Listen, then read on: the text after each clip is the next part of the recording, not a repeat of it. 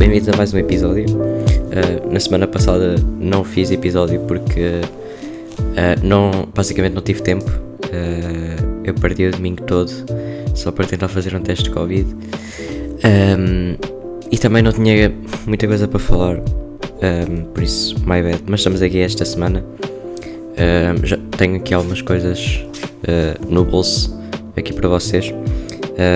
em primeiro lugar, quero dizer que Uh, pela primeira vez já testei a minha câmera nova de médio formato, um, até porque na quarta-feira fiz anos e então uh, usei-a. Um, e esta semana não aconteceu muito mais, mais nada assim de interessante, uh, por isso quero-vos trazer aqui um tema que, um, que vem tudo em contra aqui que nós, o tema do podcast, que é razões para. Para vocês, estiverem interessados em começar com fotografia analógica, uh, tenho aqui alguns argumentos e vou explicá-los. Uh, e esse vai ser basicamente o episódio de hoje.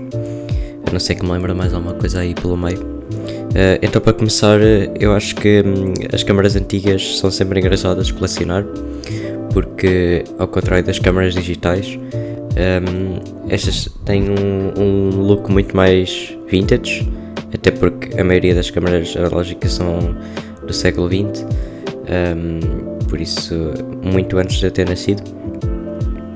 E, e também elas são, um, são todas, quer dizer, a maioria são muito mecanizadas, ou seja, se elas não estiverem estragadas, uh, o que acontece em algumas, elas vão basicamente sempre funcionar e não tem de, de ter pilhas nem, nem nada do género.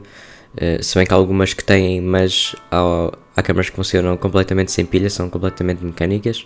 Por exemplo, a minha Pentax K1000, que é 35mm, é uma excelente câmera para, um, para quem quiser estar aí a começar. Uh, ela só precisa de uma pilha por causa do fotómetro. Para quem não sabe, é um instrumento que, um, que mede a luz e que dentro da câmera uh, tenho uma espécie de agulha que me diz se, tiver se a agulha estiver, por exemplo, no meio, uh, então é porque as referências que eu tenho para a cena em questão estão, estão certas e posso fotografar com ter uma fotografia uh, usável.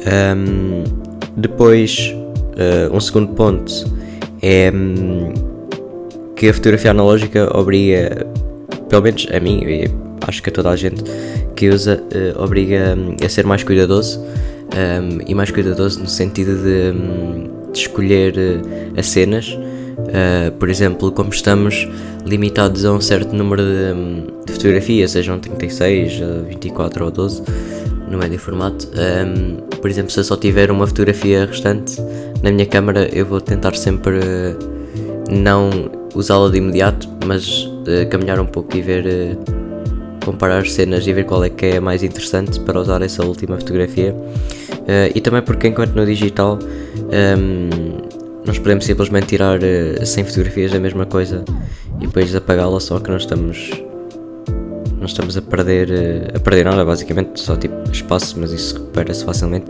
Um, ehm, e enquanto que no analógico, como cada fotografia custa-nos uh, X, X euros, um, então temos assim um. É um elemento que, enquanto que no digital não existe, que é uma certa pressão, mas não uma pressão no, no mau sentido.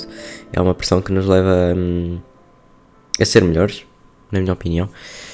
Um, vou. Ora, um terceiro ponto para. Um, que, o, que é exclusivo da, do analógico é revelar fotografias, porque isso pode ser um, uma experiência única, porque enquanto que é uma coisa que eu ainda não fiz, infelizmente, uh, porque uh, enquanto que podemos mandar os rolos simplesmente para um laboratório qualquer e, uh, e eles revelam-nos e os negativos vêm de volta e também as, as fotografias digitalizadas. Ehm, quando estamos nós a revelar, por exemplo, em casa, um, é, é diferente porque basicamente nós somos as primeiras pessoas a ver as, as nossas próprias fotografias. Uh, isso é. Enquanto no digital também somos as primeiras pessoas a ver uh, há sempre um, um trabalho extra que, hum, que, que o analógico hum, exige e acaba por ser bastante. Hum, como é que eu ia dizer? Uh, satisfatório. É, acho que é satisfatório. Uh, a palavra certa. Um, uma coisa também que eu vi, já não sei onde é que eu vi, acho que vi no canal do YouTube, uh, que foi um, um, fotógrafo a imprimir o, o trabalho a partir de, um, de instrumentos também uh, completamente antigos, porque, ou seja, uh, agora basicamente já ninguém faz isso porque pode simplesmente usar uma impressora, mas, por exemplo, para fazer livros fotografias ou álbuns, é sempre preferível usar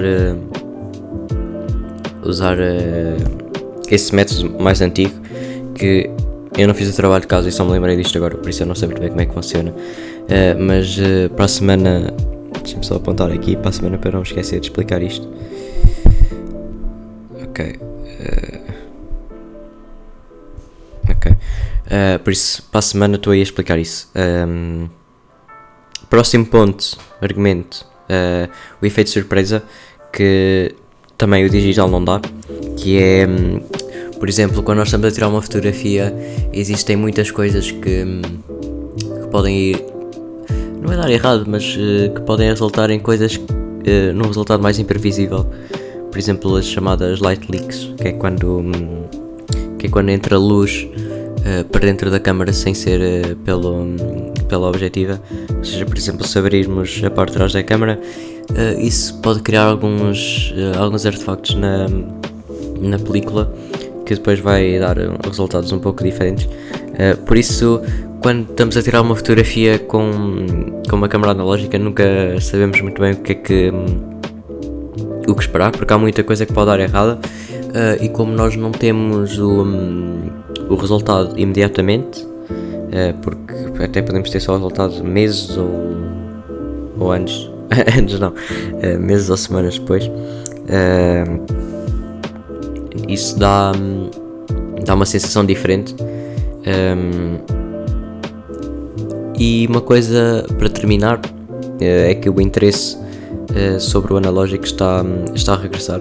Cada vez mais no YouTube, eu que claramente me interesso por isto, uh, vejo cada vez mais pessoas, e não, uh, não pessoas mais velhas, mas até pessoas mais, mais novas interessadas nisto e criam conteúdos de muita qualidade e que estão aí para, para ensinar e também para inspirar outras pessoas, que é o que eu que é o que faz a mim também, também me, também uso algum algum trabalho de outras pessoas para melhorar o meu próprio. Uh, e para além de haver mais pessoas a criar conteúdo, também se vê cada vez mais marcas um, a reintroduzirem e a introduzirem novos filmes, apesar das dificuldades económicas atuais. Uh, por exemplo, a Kodak há cerca de dois. Acho que foi. Uh, dois ou três anos. Uh, reintroduziu um, uma linha de filmes bastante icónica, o Ektachrome, que, é, que são slides. É cor positiva, ou seja, na película vêm as cores não invertidas, que é o, o normal, ou seja, nós podemos ver logo os resultados assim que tivermos um, as fotografias reveladas. Um, e também temos marcas novas como a Lomography, que eu penso já ter falado aqui nos episódios já há muito tempo, que é o problema de não ter. De não fazer isto muito regularmente. É que eu não sei do que é que eu já falei ou não, mas eu vou ver aqui se tem aqui algo, em algum título. Uh,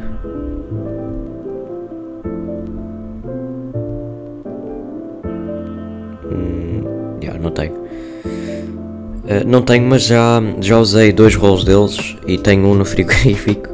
Um, isto faz-me sempre rir quando, quando digo que tenho rolos no frigorífico, não sei porquê. Um, é um conceito engraçado. Um, isto para dizer que, sim, há marcas que estão cada vez mais interessadas em, em introduzir novas coisas no mercado. Uh, por exemplo, a Ilford, que é uma marca já bastante antiga, também quase tão antiga como a Kodak, um, e que faz filmes a preto e branco. e por acaso uma das coisas boas deles é que têm os preços bastante aceitáveis. Acho que os relógios a preto e branco são muito baratos.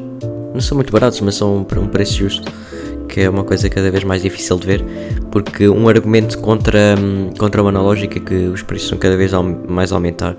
Mas se virmos de uma maneira hum, um pouco mais assim eh, matemática, uh, por exemplo, se hum, enquanto quando fotógrafo gastarmos sei lá, tipo 2 mil euros uh, a cada 4 anos um, numa câmara digital nova, porque se queremos estar sempre atualizados e com, uh, e com sempre o melhor material para ter melhores resultados, então acho que esse preço é acho que é mais ou menos que a média que se gasta.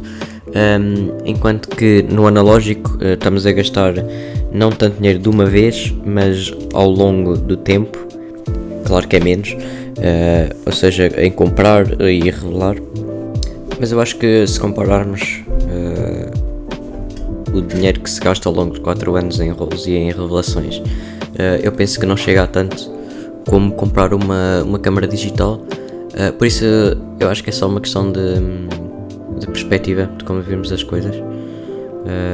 mas pá, lá está. Por exemplo, pode sempre comprar uma câmera hum, que chamam uh, half frame, ou seja, câmaras de 35mm, mas que têm metade da resolução, ou seja, têm o dobro das fotografias, em que aí podemos aplicar o número das fotografias que, que temos por rolo, uh, e isso aí fica ainda mais barato. Um, e também as câmaras. Um, há, há câmaras que são caras Uh, mas se tivermos. Um, ehm, se não quisermos mesmo gastar, uh, sei lá, mil euros ou dois mil euros numa câmera analógica, podemos, pode-se um, comprar câmaras de. Um, uh, eh, por exemplo, de plástico, que claro que não têm a mesma qualidade, ehm, mas são usáveis e dão bons resultados. E até há muitas pessoas, fotógrafos profissionais, que ehm, transformam o seu trabalho em conseguir uh, fazer o melhor possível com essas câmaras e conseguem resultados bastante bons. Um, por exemplo, também com uh, câmaras instantâneas, Polaroids. Uh, até acho que as Polaroids são tão acessíveis como. Quer dizer, as Polaroids até tão, são mais acessíveis porque há vendem mais sítios. Uh, mas também podem simplesmente vocês comprar uma câmera descartável, se bem que esse conceito não é muito amigo do ambiente, uh, por isso existem câmaras descartáveis, mas que são reutilizáveis, uh, que são as câmaras basicamente do bolso e que vocês podem reutilizar. Um, pá, olhem, acho que acho que é isso. não tenho aqui mais nenhum mais nenhum argumento, mas um, no próximo episódio não vou esquecer de explicar aqui o conceito da, da impressão sem, sem utilizar nenhum meio digital uh, e por isso espero ter-vos aí convencido. Um, acho que deixei algumas coisas para dizer, mas se calhar para uh, o episódio da próxima semana vou continuar, uh, continuar a convencer-vos. Um, para quem quer que seja que esteja a ouvir isto até aqui. por isso, olhem, estamos aí na na próxima semana. Um abraço e, e até logo.